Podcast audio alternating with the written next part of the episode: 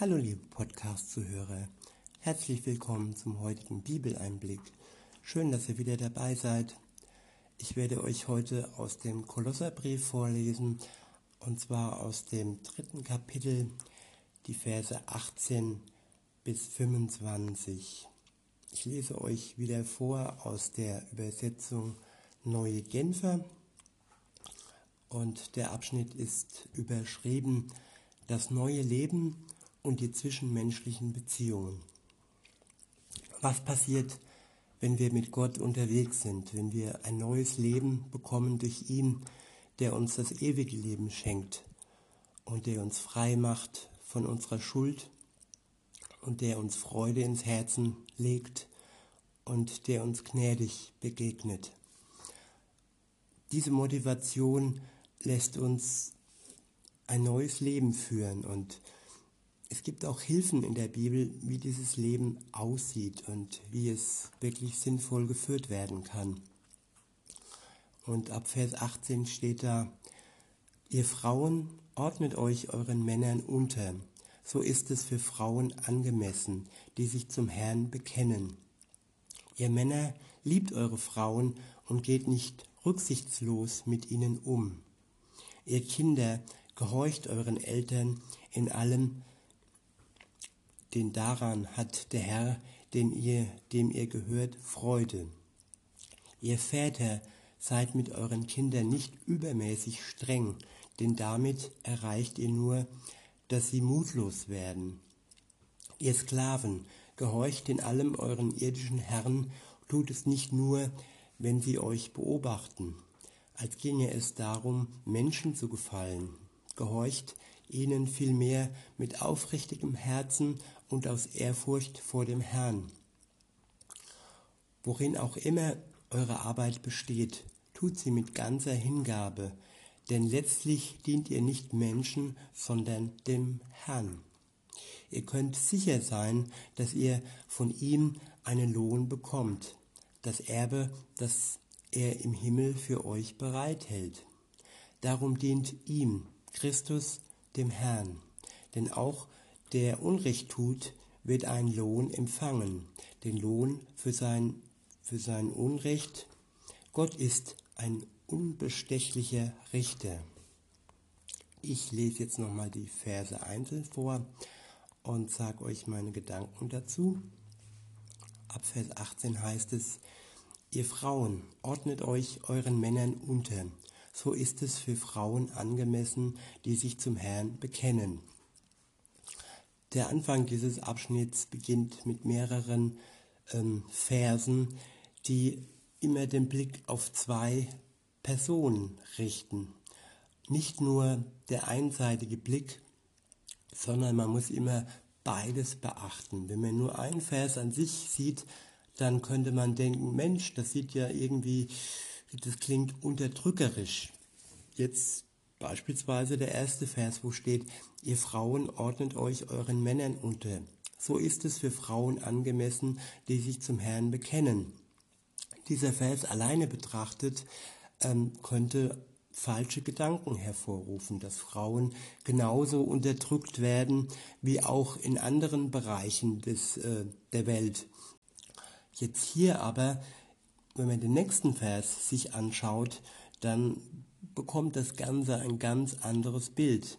Nämlich im Vers 19 steht, ihr Männer, liebt eure Frauen und geht nicht rücksichtslos mit ihnen um.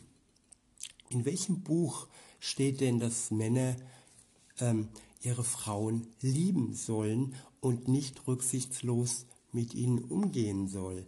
Da ist nämlich der Unterschied im Christentum, dass das nämlich immer zwei Seiten hat, dass ein Unterordnen immer nur geschieht, nachdem vorher Liebe passiert ist. Also Frauen, die sich unterordnen, tun es, weil sie geliebt werden von ihren Männern. Und das ist etwas Befreiendes, wenn man sich aus Liebe unterordnen kann. Genauso ist es auch Männer und Frauen, die sich äh, aus Liebe Gott unterordnen.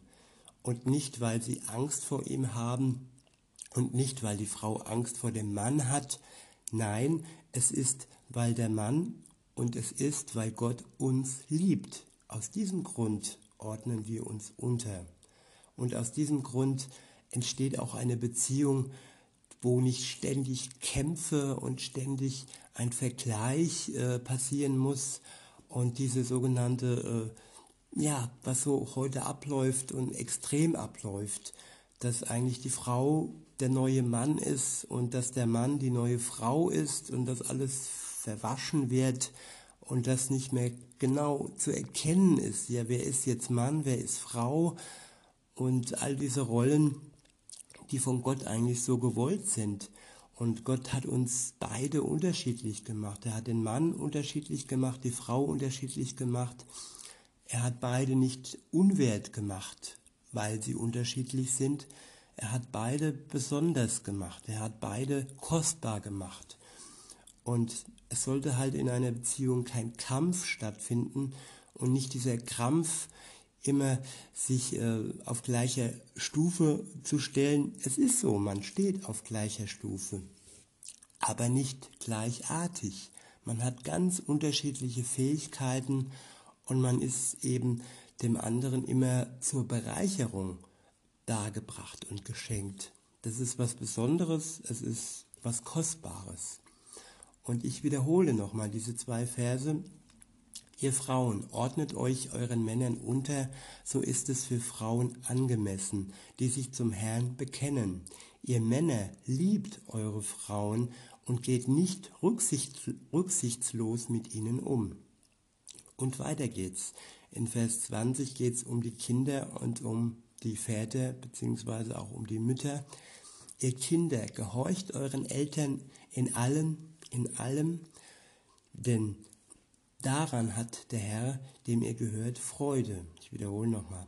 Ihr Kinder, gehorcht euren Eltern in allem, denn daran hat der Herr, dem ihr gehört, Freude. Das ist das eine. Und das andere ist dann im Vers 21, ihr Väter, seid mit euren Kindern nicht übermäßig streng, denn damit erreicht ihr nur, dass sie mutlos werden wiederhole nochmal, ihr Väter, seid mit euren Kindern nicht übermäßig streng, denn damit erreicht ihr nur, dass sie mutlos werden. Auch, auch hier ist wieder Liebe und Gnade im Spiel. Erziehung ist wichtig und Unterordnung und Gehorchen ist wichtig, aber immer in, der, in dem Blick, auf den Blick, dass Liebe im Vorfeld im Spiel war dass Eltern ihre Kinder wirklich liebevoll erziehen, dass sie einerseits zwar streng sind, aber andererseits nicht übermäßig streng sind. Denn übermäßige Strenge führt dazu, dass Kinder mutlos werden. Und weiter geht's. In Vers 22, dort steht, ihr Sklaven, gehorcht in allem euren irdischen Herren, tut es nicht nur, wenn sie euch beobachten, als ginge es darum, Menschen zu gefallen, gehorcht ihnen vielmehr mit aufrichtigem Herzen und aus Ehrfurcht vor dem Herrn. Worin auch immer eure Arbeit besteht, tut sie mit ganzer Hingabe, denn letztlich dient ihr nicht Menschen, sondern dem Herrn. Und ähm, das Wort Sklave, ähm, denke ich mir mal, das ist hier kann man auch übertragen in, in Arbeitnehmer, also Angestellte. Und wir sind ähm, Sklaven in Gänsefüßchen. Wir arbeiten für andere. Und früher war das mehr so die Bezeichnung. Ich denke, heute ist es ja nicht mehr so, dass man ein Sklave ist, auch wenn, wenn ich mir jetzt so diese Zeitarbeitsfirmen angucke, vieles ähnelt schon sogenannten modernen Sklaven auch wenn das nicht mehr eins zu eins so ist, wie es früher war. Und ich habe ja schon mal erzählt im Podcast, ähm, dass Sklaven im biblischen Sinne immer respektvoll behandelt wurden und niemals ausgepeitscht und niemals würdelos behandelt wurden. Es war schon eher immer so eine, so eine Arbeitstätigkeit und niemals ähm, ja, was Unterdrückerhaftes. Das Wort Sklave hat ein bisschen so einen blöden Beigeschmack, aber hier geht es wirklich nur um das Arbeitnehmertum. Aber die Verse sagen auch, dass wir in erster Linie für Gott arbeiten und dass wir in erster Linie Gott gefallen wollen. Weiter geht's in Vers 23. Worin auch immer eure Arbeit besteht, tut sie mit, ganzen, mit ganzer Hingabe, denn letztlich dient ihr nicht Menschen, sondern dem Herrn. Ihr könnt sicher sein, dass ihr von ihm einen Lohn bekommt, das Erbe, das er im Himmel für euch bereithält. Darum dient ihm Christus dem Herrn. Alles, was wir hier tun auf Erden, das tun wir Gott. Und wir haben von ihm ein Erbe im Himmel, das er für uns bereithält. Und das ist eigentlich das größte Erbe, das, wir je, das man je erben kann. Jeder oder der eine oder andere hat schon mal geerbt und hat vielleicht erfahren, wie schwer das Ganze ist und wie ungerecht das manchmal vielleicht auch ähm, vor sich geht. Aber Gottes Erbe für uns wird ein gerechtes Erbe sein. Aber auch für die, die sich nicht an Gott halten. Der letzte Vers geht nochmal darauf ein. Denn auch der, der Unrecht tut, wird einen Lohn empfangen, den Lohn für sein Unrecht. Gott ist ein unbestechlicher Richter. Und auch da wieder, wir können wirklich sicher sein, dass Gott uns richtig bewertet und richtig am Ende der Zeit richten wird. Und wenn wir uns zu Jesus halten, dann sind wir gerecht vor Gott. Dann macht Jesus uns gerecht und der Richterspruch am Ende der Welt wird ein befreiender Spruch sein, weil Jesus uns befreit hat und weil Gottes Gnade durch Jesus auf uns wirkt. Und in diesem Sinne wünsche ich euch einen schönen Tag und sage bis denne. Äh,